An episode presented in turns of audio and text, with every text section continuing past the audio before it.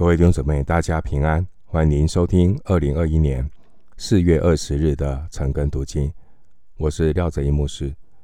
今天经文查考的内容是出埃及记第七章十四到二十五节。出埃及记第七章十四到二十五节。现在要进入神怎么样的透过神迹奇事来管教法法老。让他知道耶和华是神。我们来看第七章的第十四节到二十五节，内容是谈到第一个灾祸，第一个灾难。我们看第七章十四到十八节，第七章十四到十八节，耶和华对摩西说：“法老心里固执，不肯容百姓去。”明日早晨，他出来往水边去，你要往河边迎接他，手里要拿着那变过蛇的杖，对他说：“耶和华希伯来的神打发我来见你说，容我的百姓去，好在旷野侍奉我。到如今你还是不听。耶和华这样说：我要用我手里的杖击打河中的水。”水就变成血，因此你必知道我是耶和华。河里的鱼必死，河也要腥臭。埃及人就要厌恶吃这河里的水。昨天我们读到第七章三到四节的时候，我们看到耶和华神提到，他要在埃及地多行神迹奇事。换句话说，就是不止一次。耶和华神要透过很多次非常有感的神迹奇事，伸手攻击埃及，非常有感。呃，前天大家有没有很有感地震？所以耶和华神要行神迹是很有感的，感受到。这种的震撼力。那在这个第七章第四节提到说，神要伸手攻击埃及，伸手攻击埃及这样的描述 是针对代表埃及抵挡上帝旨意的法老王，他是高高在上，自称是。太阳神之子，然而没有任何地上的权势能够抵挡上帝的旨意。耶和华我们的神，他是万邦万国的主宰，在他手中有大能大力，无人能抵挡神的旨意。历代志下二十章六节。新约哥林多后书十三章八节也告诉我们：我们凡事不能够抵挡真理，只能扶助真理。撒旦、魔鬼，他们的一个属性就是敌基督，就是跟基督永恒的神唱反调，所以要留意，我们要很警醒，不要破口。不要沦为魔鬼捆绑的代言人。另外，我们看到为什么神要降十灾？降十灾的目的是什么？昨天我们读的经文出埃及记七章五节，清楚告诉我们，上帝降十灾的目的，就是要让 埃及人知道耶和华，让埃及人知道耶和华，也透过。十灾的震撼教育，要来教训埃及法老的狂妄无知。关于这十个灾，可以分成四类。第一组包括雪灾、青蛙的灾和狮灾；第二组是包括苍蝇灾、牲畜瘟疫的灾，还有长疮的灾；第三组包括。下、冰雹的灾、蝗虫灾，还有黑暗之灾，最后是击杀长子的灾难。而每一次的灾害呢，都会比前一次更严重。第一组的灾害带来很生活上的不方便，很麻烦，但是只是让生活感觉到不方便、麻烦，但是没有什么损害。第二组的灾害呢，对牲畜、对人都造成损害，而第三组的灾害，整个会破坏了环境，而最后一组的灾害会结束人的生命。在末了的一次灾害中，凡在埃及地的长子，从法老到婢女，所有的长子都死了。出埃及记十一章五节。今天我们先来看第一个灾害。第一个灾害就是水变成血的灾害，在这十灾的第一灾、第四灾、第七灾，这个经文的描述都是以明日早晨或是你清早起来开始。参考七章十五节、八章二十节、九章十三节。明日早晨，你清早起来，然后要摩西宣告：容我的百姓去。好侍奉我，好，这是把目的带出来。容我的百姓去，好侍奉我。所以，基督徒蒙恩、蒙拯救的目的是侍奉上帝。在这个地方，我们看到七章十六节、八章二十节、九章十三节都出现这样的话：容我的百姓去，好侍奉我。第一个灾害是水都变成血。刚才读到十九节，七章十五节呢？法老一早就到尼罗河边，他去做什么？可能是主持祭祀尼罗河神的仪式。每一年尼罗河会泛滥，埃及埃及人呢，他们会举行呢祭神大典。祭神大典的每一年。就如同台湾有那个偶像绕境一样，每一年都是封偶像绕境，埃及人也一样。哈，那所以这个祭神大典举办的时间是在尼罗河泛滥的时候，约在每一年的六月到十月份。七章十五节，七章十五节提到。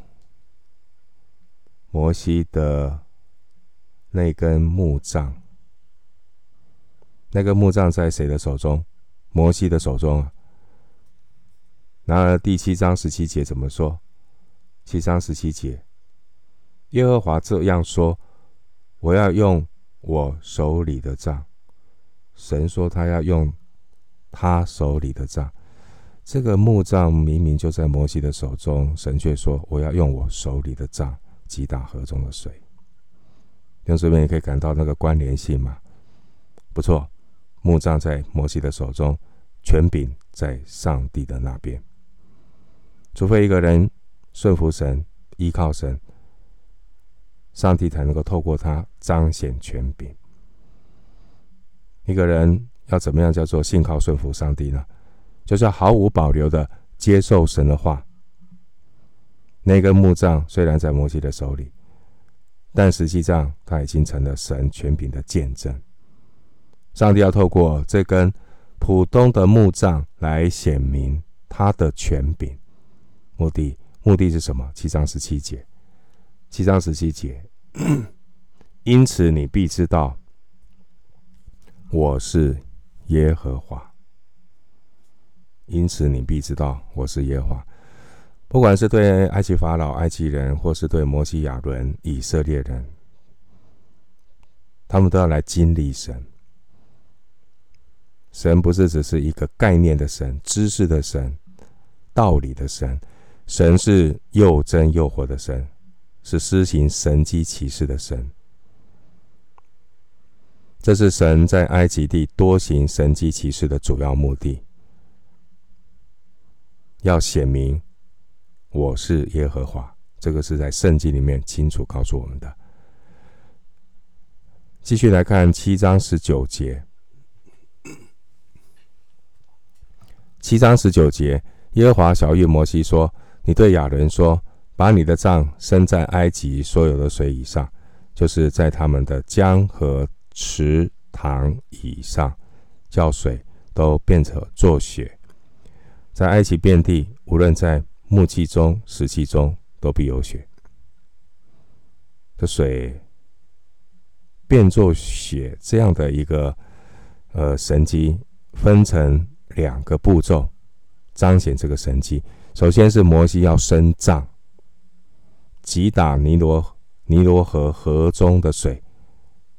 七章十七节，摩西伸杖击打河中的水。然后呢，是亚伦伸杖击打埃及所有的水。分成两个步骤，所以基本上这个是一个分工的过程。上帝。告诉摩西，摩西指示亚伦，他们的团队服饰非常的重要。经文有提到木器、石器，木器、石器，可能是指树木吸取地下水和石缝渗出的泉水，也都变成血色。哈，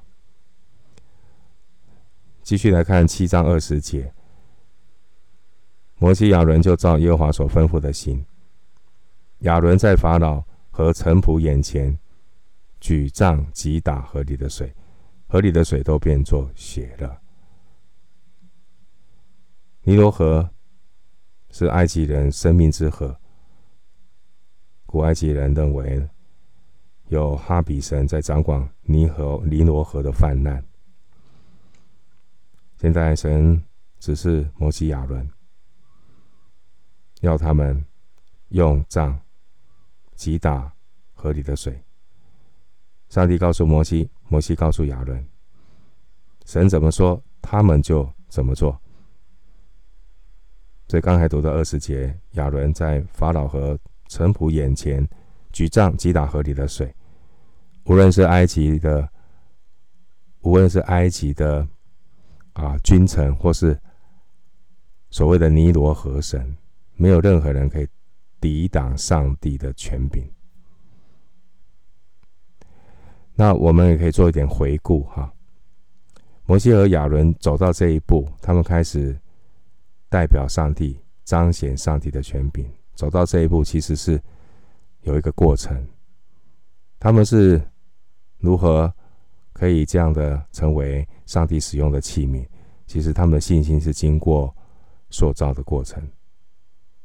原本他们都是自信心，只看环境，看自己。特别是摩西，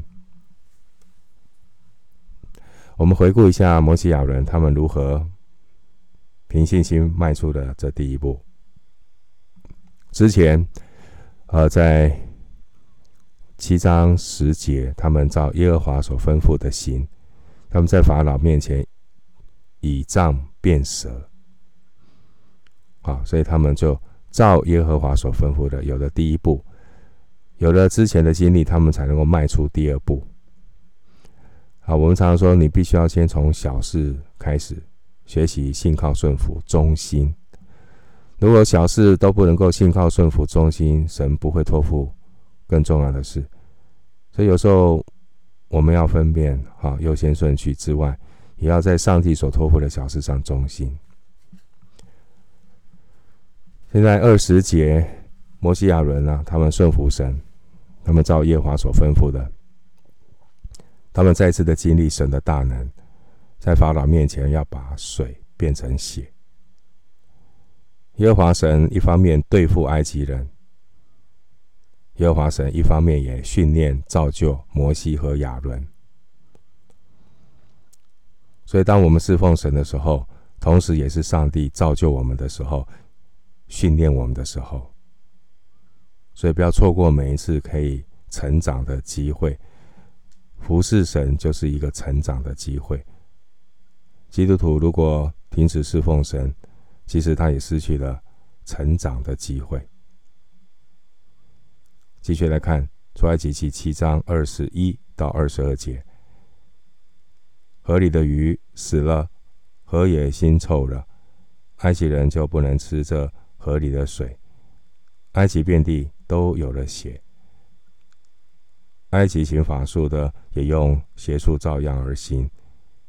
法老心里刚硬，不肯听摩西、亚伦，正如耶华所说的。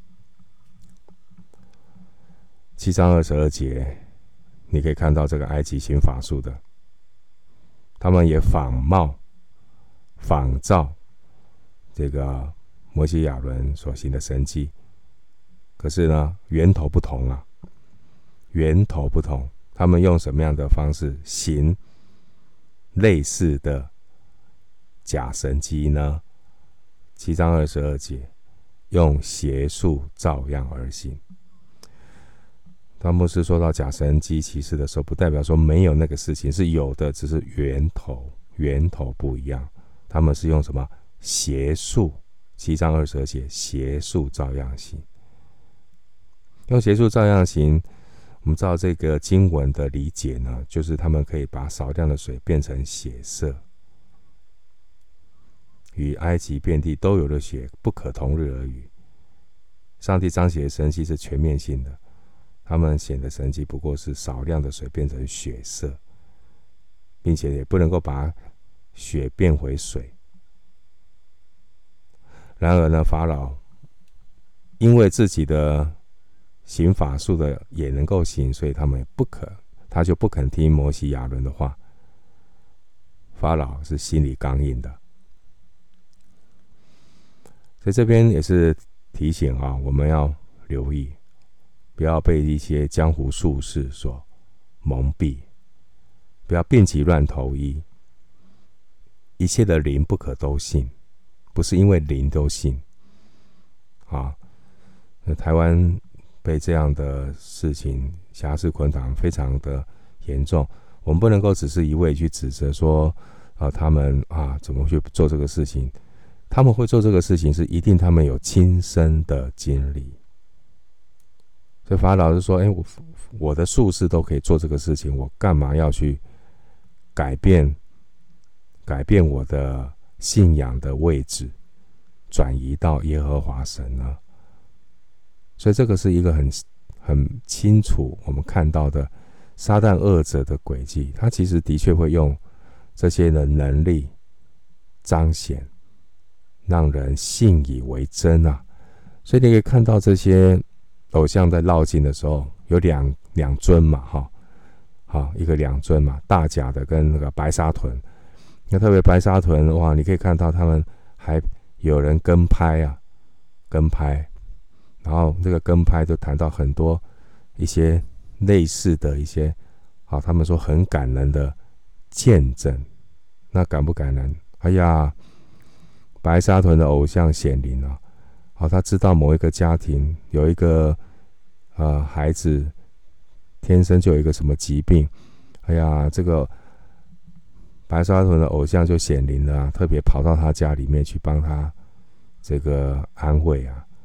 软教就过去这样给他动动动，哈，然后他就得到什么经历了一个大能，好，啊，他们就非常的感念。